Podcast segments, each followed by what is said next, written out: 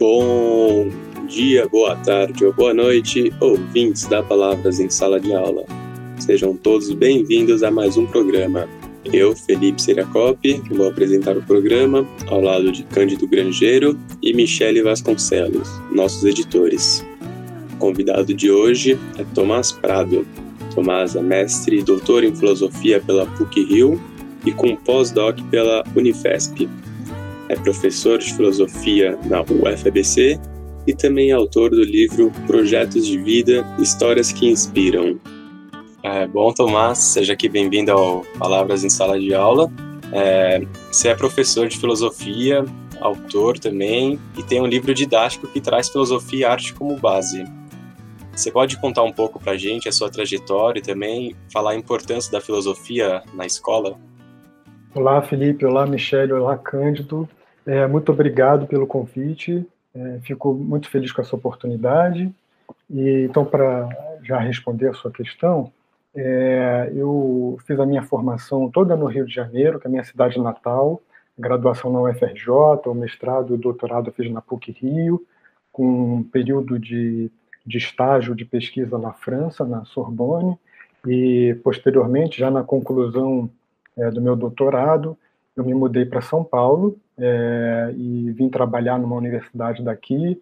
Fiz também um, um pós-doutorado em filosofia pela Unifesp. Então, a minha formação ela foi toda em filosofia, é, mas a minha formação, digamos assim, acadêmica como pesquisador. Né? Eu devo muito a minha formação como professor a, a uma instituição lá do Rio de Janeiro, chamada Instituto Superior de Educação Pro Saber. É, o Pro Saber ele tem como principal projeto, programa, um curso normal superior para professores de educação infantil e ensino fundamental, que é coordenado pela Madalena Freire, a filha do Paulo Freire, que é uma pedagoga e uma pessoa extraordinária. Então, eu aprendi muito com ela e com uma equipe de psicopedagogas, como a Maria Cecília Almeida Silva e a Ana Lacombe, é, que oferecem um apoio clínico psicopedagógico é, para é, crianças e adolescentes e também realiza é, grupos de estudo, de pesquisa muito interessantes na área de psicopedagogia. É, então, nessa ocasião, eu tive a oportunidade de ampliar os meus interesses da filosofia para algumas outras áreas, né, como a própria educação, a pedagogia e também a psicanálise.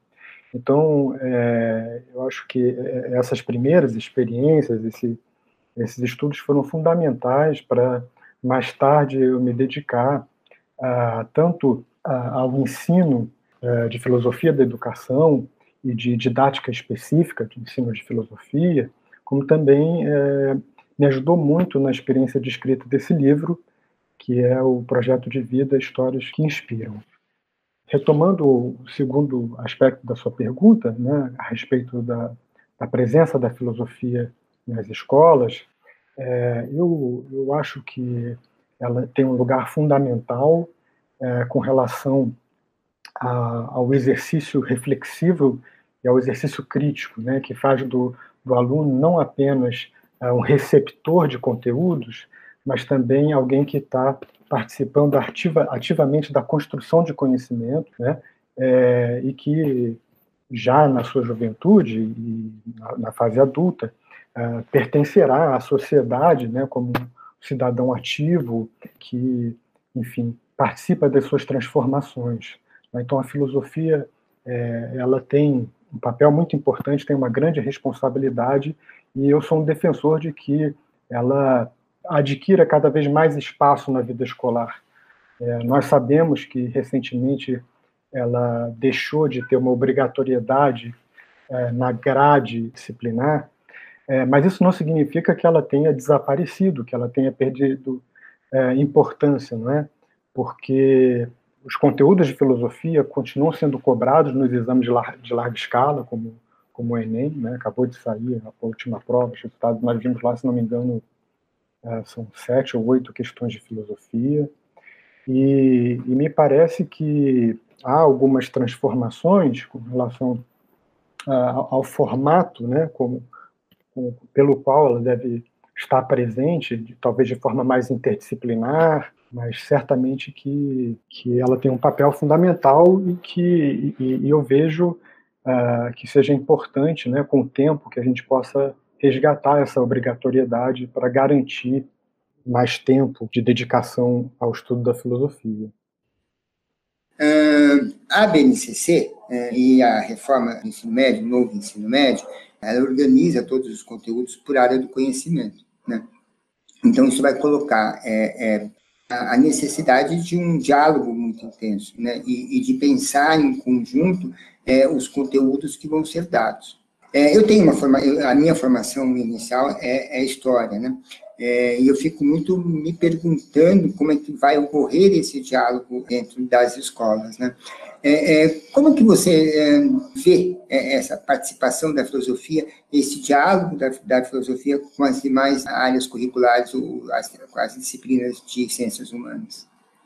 É, eu acho que os, as duas abordagens elas são fundamentais. É importante que haja um aprofundamento no conjunto de conceitos, de questões, de preocupações que são próprias da história da filosofia, e, e, dos assuntos, né, como epistemologia, metafísica, ética, estética, que são, digamos assim, que formam o escopo uh, dos interesses propriamente, especificamente filosóficos. E isso é importante para a formação dos estudantes que eles tenham acesso a esses conteúdos. No entanto, a filosofia pensada de maneira mais abrangente, ela tem muito a trocar com as outras áreas e, inclusive, esse livro, é, do Projeto de Vida, ele foi construído é, não pensando nos assuntos específicos da filosofia, mas nesse exercício de diálogo com outras áreas, né, como especificamente a literatura, as artes, é, mas também no pano de fundo a sociologia, a história, a psicologia. E isso porque a filosofia é um investimento no sujeito, no ser humano. Ele, ela é, é um exercício voltado à formação humanista, né? Então, ela tem muito a trocar com as outras áreas, como a história, a geografia, é, no sentido é, de que os conceitos eles sempre surgem, ou as definições, enfim, elas surgem sempre contextualizadas em determinadas trocas sociais, econômicas ou determinados desafios que aparecem numa determinada época. Então, sempre é possível ampliar esse leque de questões é, em outras direções. E como isso pode ser feito? Bom, é, isso pode ser feito de diversas maneiras. Eu acho que é, a própria BNCC ela propõe isso na organização por áreas, há determinadas competências gerais e os componentes das áreas devem convergir para o desenvolvimento uh, dessas competências gerais, cada um à sua maneira. Nós sabemos que há, além do, do trabalho do projeto de vida, há uma série de outros livros didáticos que também estão, sido, estão sendo produzidos uh, de maneira uh, transdisciplinar, interdisciplinar, enfim, convergindo, né, colocando em diálogo, como, por exemplo, um livro sobre ciências humanas e sociais aplicadas em diálogo com a matemática.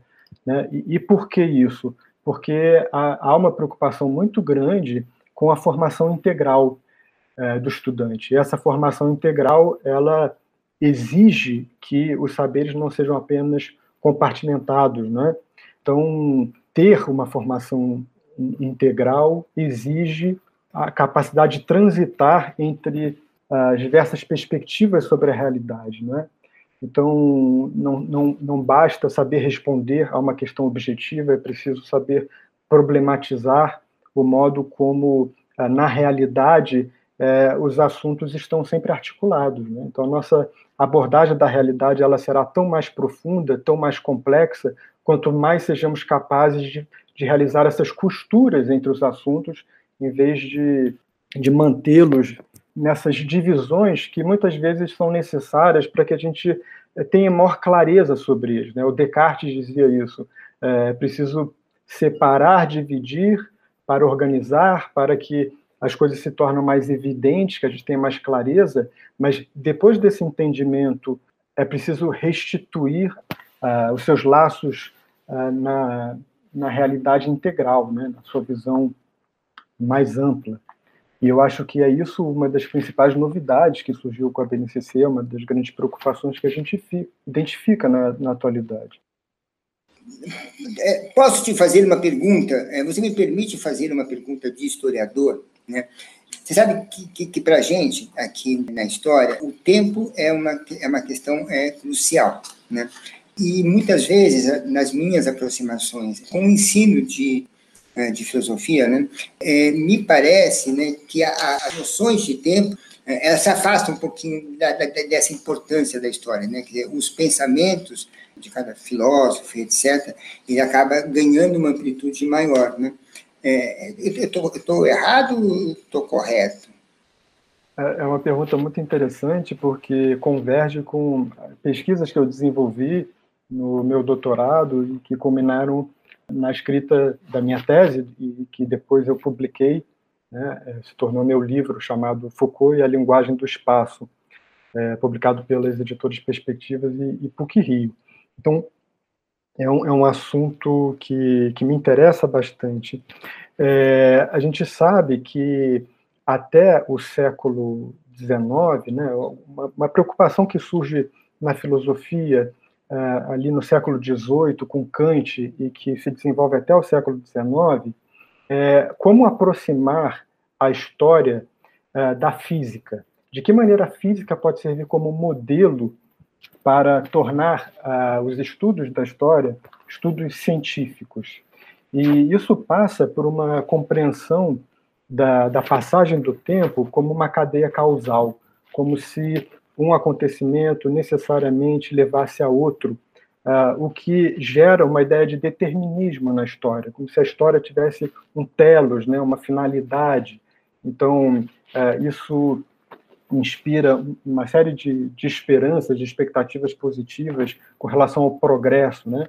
Então, ainda identificamos muitos problemas na sociedade, mas lá na frente uh, resolveremos esses problemas. E, e, no entanto, os eventos traumáticos do século XX geraram uma crise imensa nessas expectativas, né? de progresso, de determinismo, de causalidade e, inclusive, da possibilidade, uma crise na expectativa de que as ciências humanas possam se espelhar nas ciências da natureza. Então, é, há uma, uma série de, de outros modelos que vão surgir a partir dessa crise, como, por exemplo, o estruturalismo, né? em vez de procurar cadeias causais de desenvolvimento dos eventos é, da história, vão é, procurar perceber o que, que, se acumula numa determinada época, quais são os traços recorrentes, os traços comuns é, que nós podemos identificar em diferentes disciplinas, em diferentes culturas. Então, em vez de fazer, por exemplo, uma história das ciências da vida, uma história das ciências econômicas, é possível aproximar é, disciplinas diferentes e fazer uma espécie de extração, uma extração formal das suas características comuns, não é? Então há um sentido de, de uma, uma, uma, preocupação talvez menos com as grandes revoluções e as provocações que as transformações geradas por essas grandes revoluções e muito mais no sentido microfísico de tentar perceber é, quais são as pequenas reformas, o que, que se pode transformar na, num cenário mais, mais restrito na vida das pessoas como maneira de resistir a essas pressões que vivemos num, num determinado momento, né? como se houvesse uma homogeneidade, uma hegemonia, um espírito de época, digamos assim, e todos precisassem corresponder e repetir esse espírito de época. Né? Então, há uma abertura, por exemplo, na filosofia de Foucault, né?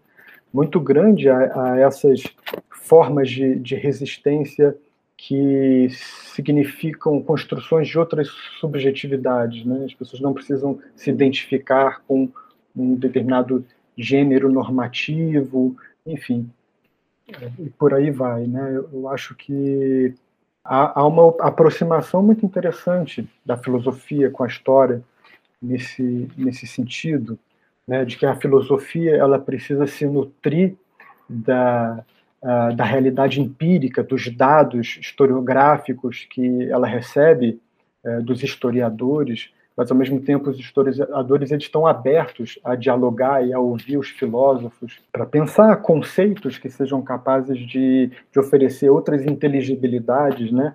outras maneiras de, de entender a, a história.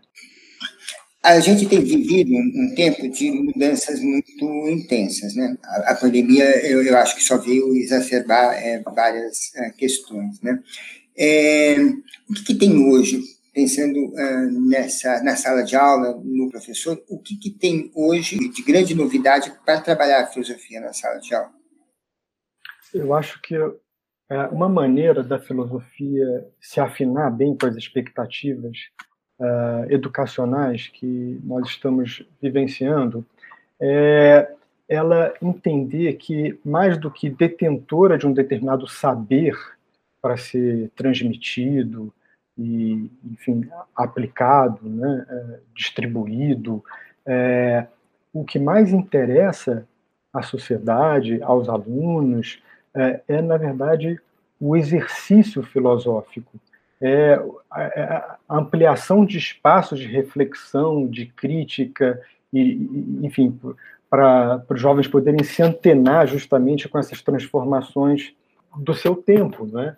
Então, a filosofia seria um campo é, de articulação para que esses, esses saberes, essas questões, esses desafios, formem uma espécie de rede, que eles possam olhar para isso e lidar com isso como questões que interessam a eles, né?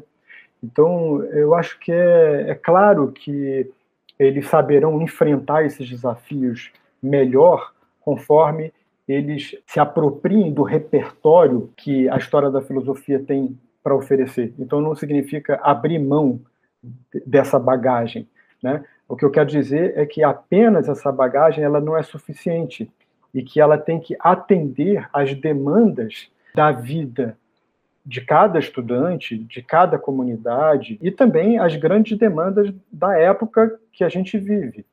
Então, é, é, é, é fundamentalmente um espaço de diálogo, né?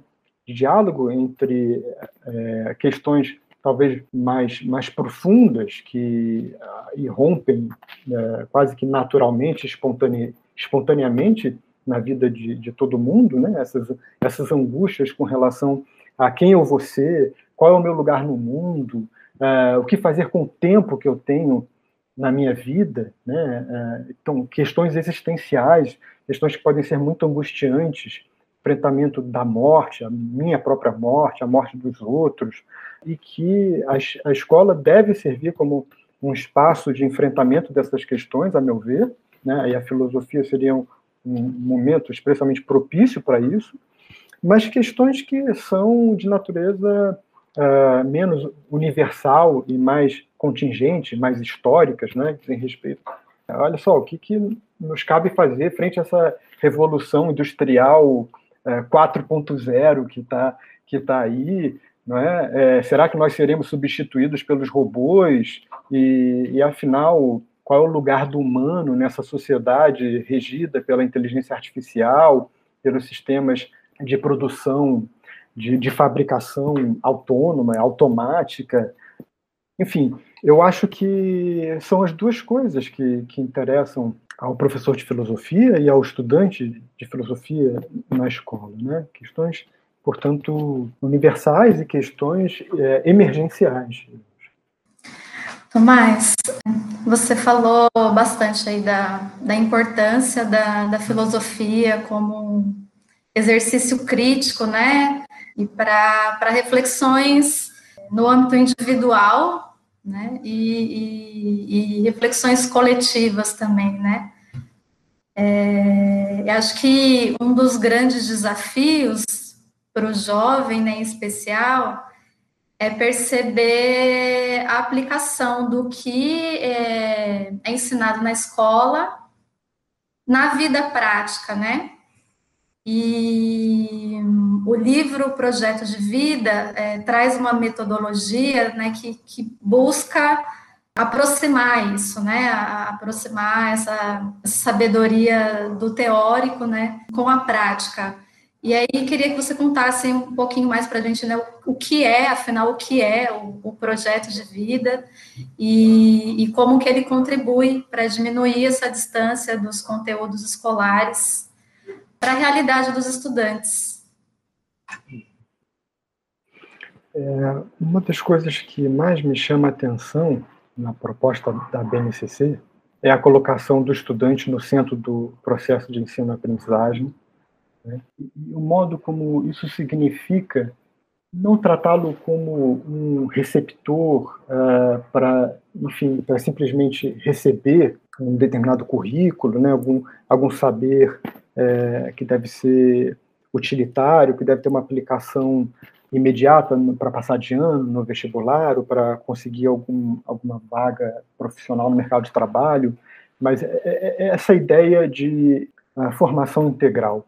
Eu acho que é a formação integral a melhor, uh, o melhor elemento da BNCC que protege a BNCC de uma leitura instrumental ou utilitarista. Né? É, é aquela percepção de que quando você fala em, em competências e habilidades, na verdade se está falando competências e habilidades uh, instrumentais voltadas para uma, uma concepção técnica de, de educação. É, eu acho que o projeto de vida ele é algo prático, concreto, que responde a, a essas dúvidas ou a essas angústias. Então, de fato, o estudante ele passa a ser mais protagonista da sua formação, tanto no aspecto da autonomia quanto no aspecto da sua responsabilidade, uma expectativa sobre ele de que é, ele é, é, adquira mais poder, que ele se empodere, né, como, como tanto se tem falado hoje em dia. O, o, o, que, eu, o que eu acho é que o, o projeto de vida ele é o, a principal oportunidade é, de se desenvolver efetivamente essa expectativa, esse ideal sobre o qual eu acabei de falar, né, o ideal do protagonismo e o, o ideal da formação integral. Porque uh, esse trabalho ele é um momento que o estudante vai ter para prestar atenção nos seus interesses, para cuidar de si mesmo, para se autoconhecer né? e para desenvolver as competências e as habilidades que têm uma afinidade, que tiverem uma afinidade maior com é, suas inclinações pessoais, com as suas vocações, né? com determinados interesses que já estão é, ali esboçados. Então, é o momento de cultivar e desenvolver o que, de alguma maneira, é, já se insinua nele e que ele precisa prestar atenção. Ele precisa se dedicar a isso, para que isso possa crescer. Né? Então, é um espaço de crescimento o trabalho com o projeto de vida. Só que é uma forma de crescimento é, que não parte a, é, de demandas externas. Né? Não é crescer para atender às expectativas dos outros, ou as necessidades do, do mercado, necessidades da sociedade. É uma possibilidade de crescer é, conforme as suas próprias inclinações, os seus interesses, os seus, os seus desejos. Né?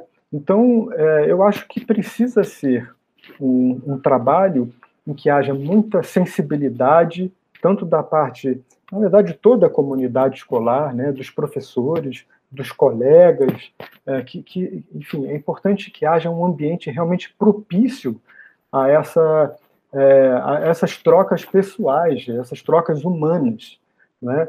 Então, se a escola pode ter uma carga é, de antecipação da vida profissional muito forte, é como se, pelo menos nesse momento, não se trata tanto de ensaiar a futura vida profissional, mas de, de se conhecer, né? E de experimentar, enfim, quais caminhos ele se quer seguir e quais lugares se quer ocupar na relação com os outros. Eu estou falando de questões afetivas, eu estou falando de questões emocionais, estou falando de questões é, sociais que dizem respeito à solidariedade, à empatia, e que vão combinar no, no exercício da cidadania de uma forma mais saudável, a preocupação com a sustentabilidade, a, susten a, a preocupação com o meio ambiente.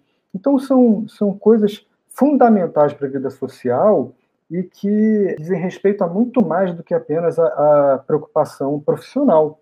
Né? Então, por isso que essa atenção ao projeto de vida é tão importante, porque a, a formação técnica, a formação profissional, tudo isso é essencial, mas isso não basta, não, não se trata uh, apenas disso, né? Me conta uma coisa, eu tenho, é, posso estar equivocado, né? Mas a sua experiência no Pro Saber, você traz alguma coisa, algumas experiências para o projeto de vida? Sim, sim. É, agradeço pela pergunta, porque me dá muito prazer poder falar mais dessa, dessa memória tão, tão feliz lá no Pro Saber. Eu fui professor desse curso é, normal superior, mas também coordenei um projeto chamado Projeto Novos Horizontes, que era um curso pós-aula para estudantes de escolas públicas. Então, nós selecionamos excelentes professores de algumas das melhores escolas particulares do Rio e, e oferecíamos para eles conteúdos complementares, uma formação complementar, que muitas vezes a classe média, a classe média alta consegue oferecer, conseguem oferecer para os jovens, né? mas os estudantes de escola pública não têm acesso. Por exemplo, aula de música, aula de teatro, aula de inglês, aula de informática, mesmo aula de filosofia, e isso era feito de uma forma é, muito integrada entre os professores, né? Foi um, momento realmente de muita troca, de muito aprendizado, não só para os estudantes, mas também para os professores. Né? Nós ensaiamos bastante o trabalho com projeto lá, então é como se fosse um, um pouco a semente, sim, do desenvolvimento desse livro, que foi o, o projeto de vida é, histórias que inspiram. E, inclusive, essa experiência ela virou uma publicação chamada Da Barca do Inferno para um Alto Sem Barca, Novos Horizontes para Jovens da Rede Pública.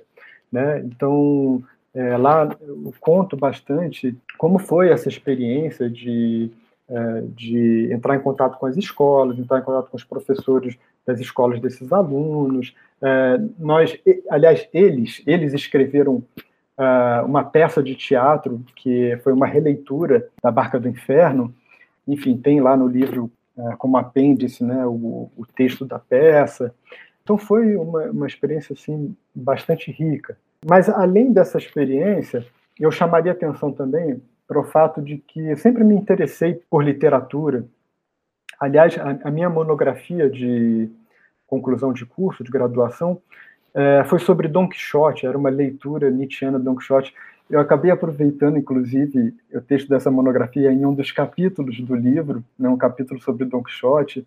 Então, nas minhas aulas também sempre usei muito a relação entre filosofia e literatura, porque é mais fácil é, despertar o interesse para a filosofia quando a gente parte de imagens, quando a gente parte de personagens, quando a gente passa é, parte de, de, de, de narrativas, de fábulas, né, de histórias.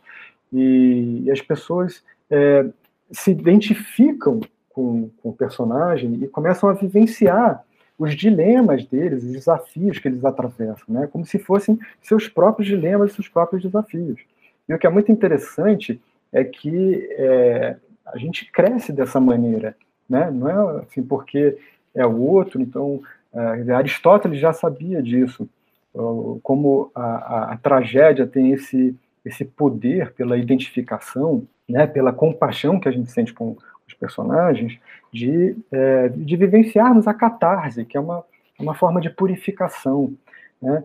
Então, na lida com a tragédia, a gente se purifica dos nossos próprios problemas, das nossas próprias angústias. Mais tarde, o Nietzsche vai dizer que a função da tragédia não é a purificação, não é a catarse, mas é uma espécie de tonificação, de fortalecimento, como se a arte propiciasse um tipo de ginástica mesmo, de, de musculação espiritual. Né? Dizer, o espírito sai mais fortalecido, os nossos afetos é, se tornam mais fortes, mais preparados para lidarem com adversidade, as adversidades da vida.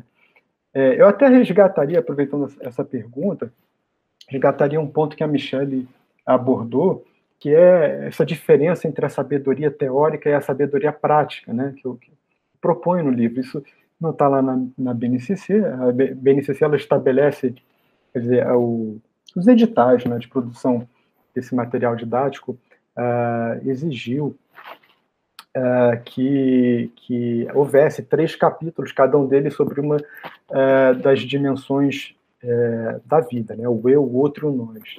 Só que antes de abordar essas três dimensões, eu, eu inseri um capítulo introdutório propondo essa distinção entre sabedoria teórica e sabedoria prática, para justamente tratar de, de, do lugar da, do projeto de vida uh, na escola, né, e frente aos outros conhecimentos.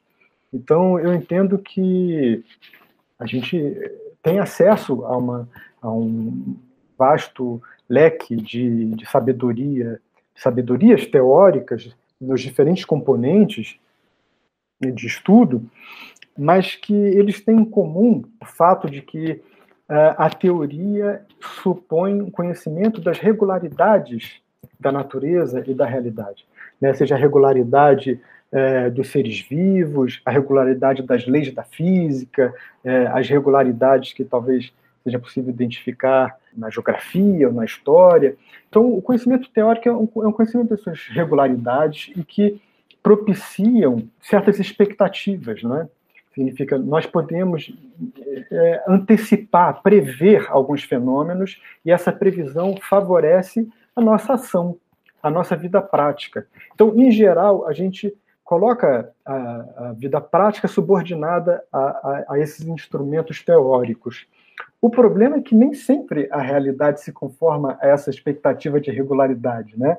Enfim, é, e às vezes a gente precisa confrontar é, é imprevistos, coisas que eram é, inesperadas. E aí fica essa questão: o que, que acontece quando alguma coisa que a gente não contava aparece, a gente desmonta, a gente quebra, né? É, inclusive, vivenciamos até a ansiedade e angústia da possibilidade de algo inesperado acontecer. Então, o que me parece muito importante é uma espécie de preparação para o inesperado. Né? E, nesse sentido, a, a sabedoria prática, quer dizer, é, essa, essa ginástica espiritual que nós exercitamos por meio de analogias com os personagens.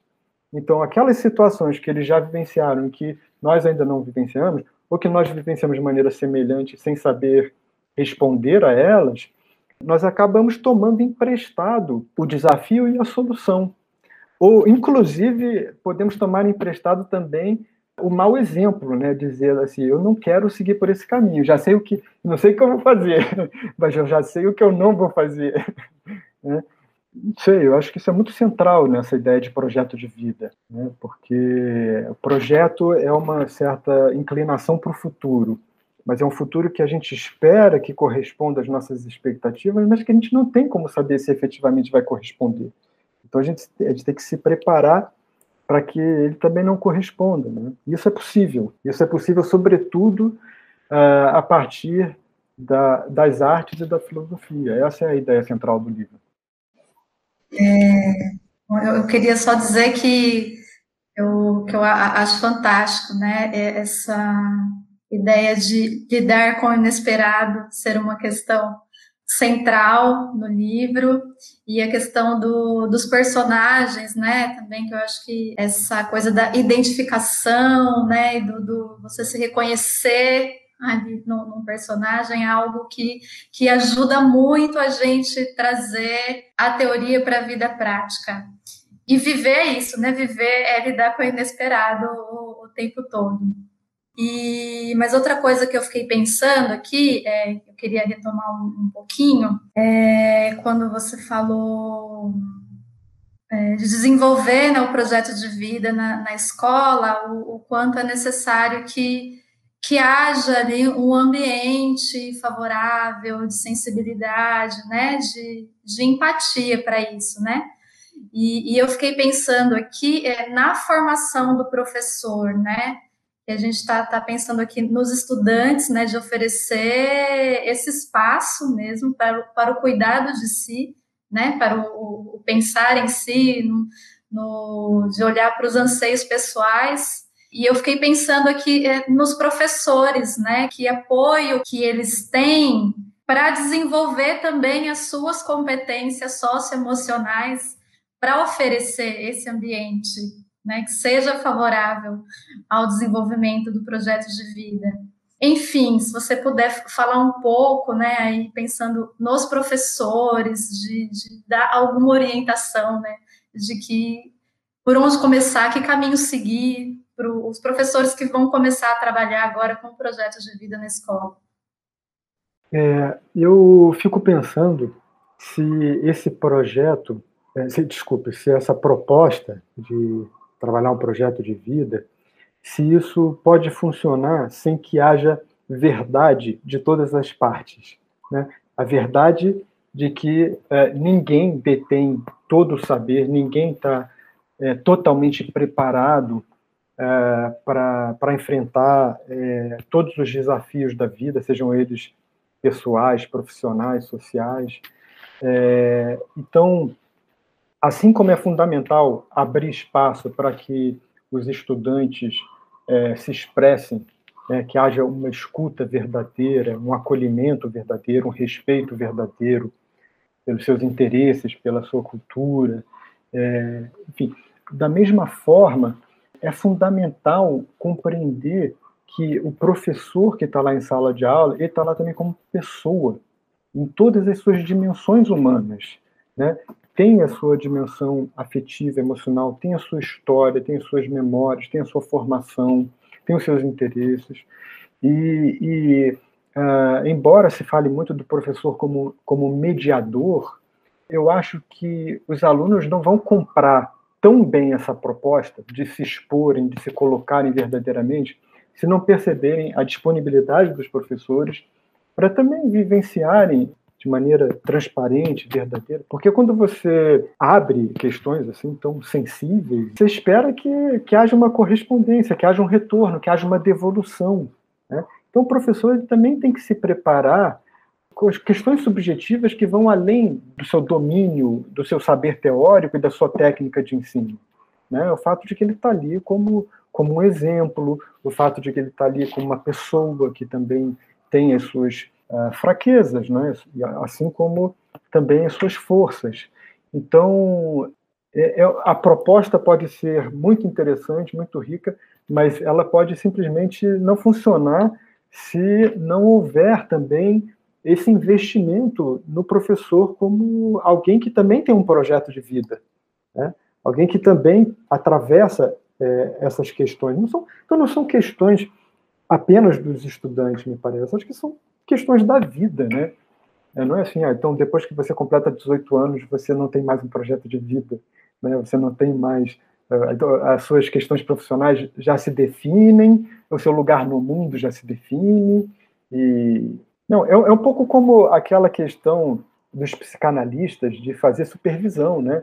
Assim, o psicanalista tem que, tem que se analisar para poder analisar os outros. Ele tem que investir tempo em si mesmo, no seu cuidado de si, no seu autoconhecimento. Então, é fundamental para o professor também realizar esse, esse investimento, é, que seja um investimento na formação continuada, em determinados aspectos é, técnicos, o aprofundamento do seu conhecimento, mas também né, nessa dimensão da vida pensada no sentido abrangente.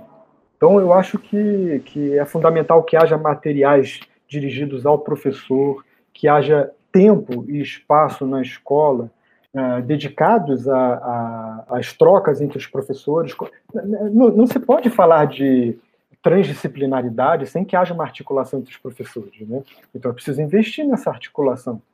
Então, há, há esses materiais, o tempo, o espaço, e eu acho que a sociedade precisa se organizar de maneira geral para prestar essa atenção e oferecer todos os recursos que, que forem possíveis, porque, afinal, não dá para delegar é, como se o professor ele tivesse isolado e tivesse a responsabilidade de resolver todos os problemas, né? É, você sabe que eu gosto muito é, de um pensamento do Antônio Cândido, é, de que ele compara a literatura ao sonho. Né? Quer dizer, é, é, um campo de experimentação, né? assim como que a gente pode experimentar a vida é, nos sonhos, né? A, a, literatura nos permite é, essa experimentação. Você, no teu livro, trabalhou Machado de Assis, Rousseau, é, Graciano Ramos, Cervantes, Shakespeare O que, que, são esses autores e essa obra? É, o que, que elas trazem para o projeto de vida? É, Cândido, você sabe, é, a sua pergunta, ela me lembrou uma coisa. É, quem escreve, seja texto acadêmico ou ficção, eu acho que já teve a experiência de que às vezes as melhores ideias aparecem para a gente no sonho, né? ou naquele momento que você está indo dormir, aí você precisa alcançar um papel para escrever, ou que você acabou de acordar. É, então é muito interessante essa relação, porque é como se de fato o sonho abrisse é, as nossas é, as nossas janelas e portas criativas, né? É, tudo flui melhor no, no, sonho do que do que na vigília, me parece.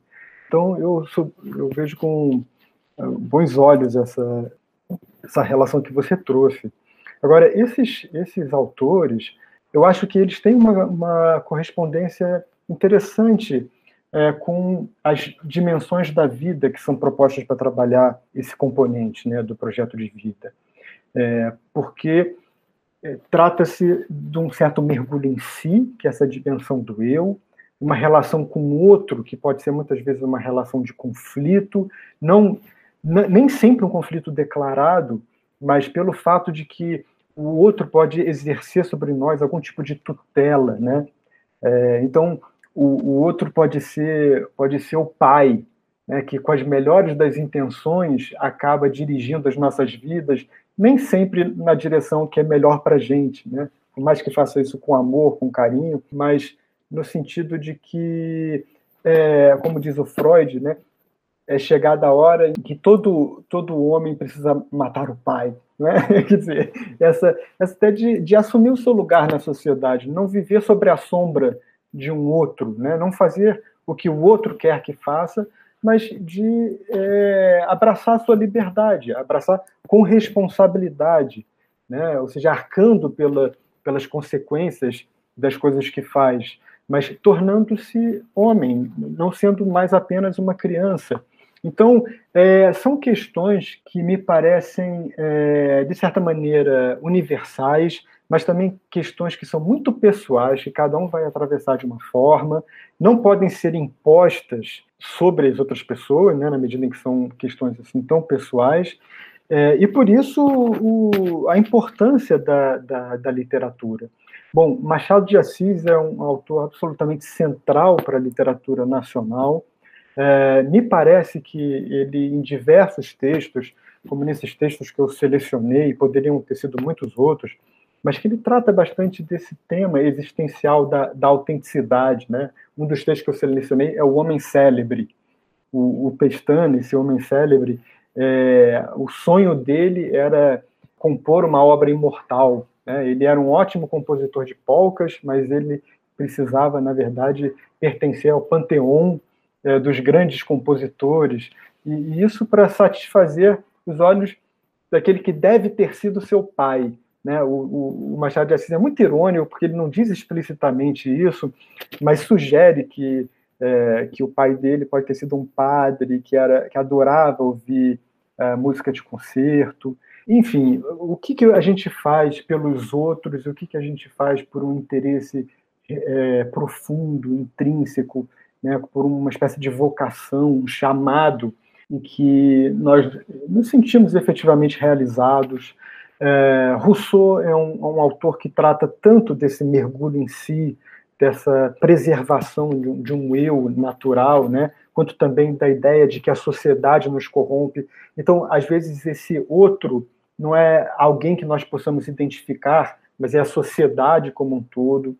Uh, ao mesmo tempo, não, não podemos abordar a sociedade apenas dessa maneira uh, maléfica, né? porque a construção de um bem comum, ter um projeto coletivo, também é alguma coisa que nos preenche existencialmente. Né? Nós queremos, sim, deixar alguma coisa, mesmo que não seja no sentido narcísico, narcisista, é, do, da celebridade, do, da glória, mas que seja deixar algo, contribuir, construir um mundo melhor.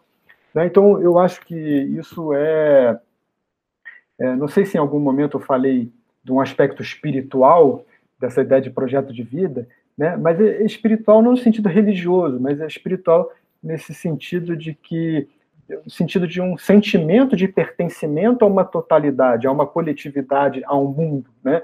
Isso é espiritual, porque são laços que a realidade da matéria não poderia explicar, porque a matéria ela sempre divide e, enfim, ela é segmentada. Temos um corpo material que é, né, que é de cada um, mas espiritualmente é que nós nos ligamos uh, à humanidade, né, ao futuro, às próximas gerações.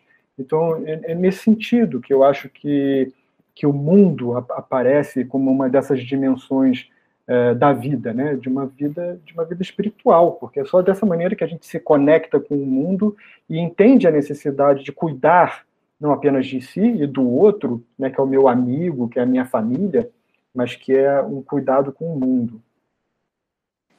É, você, sabe, você sabe, que eu sou. É, é, bom, primeiro, antes de tudo, assim, tem, tem, tem uma, uma dimensão é, é, do seu livro que eu gosto muito, né?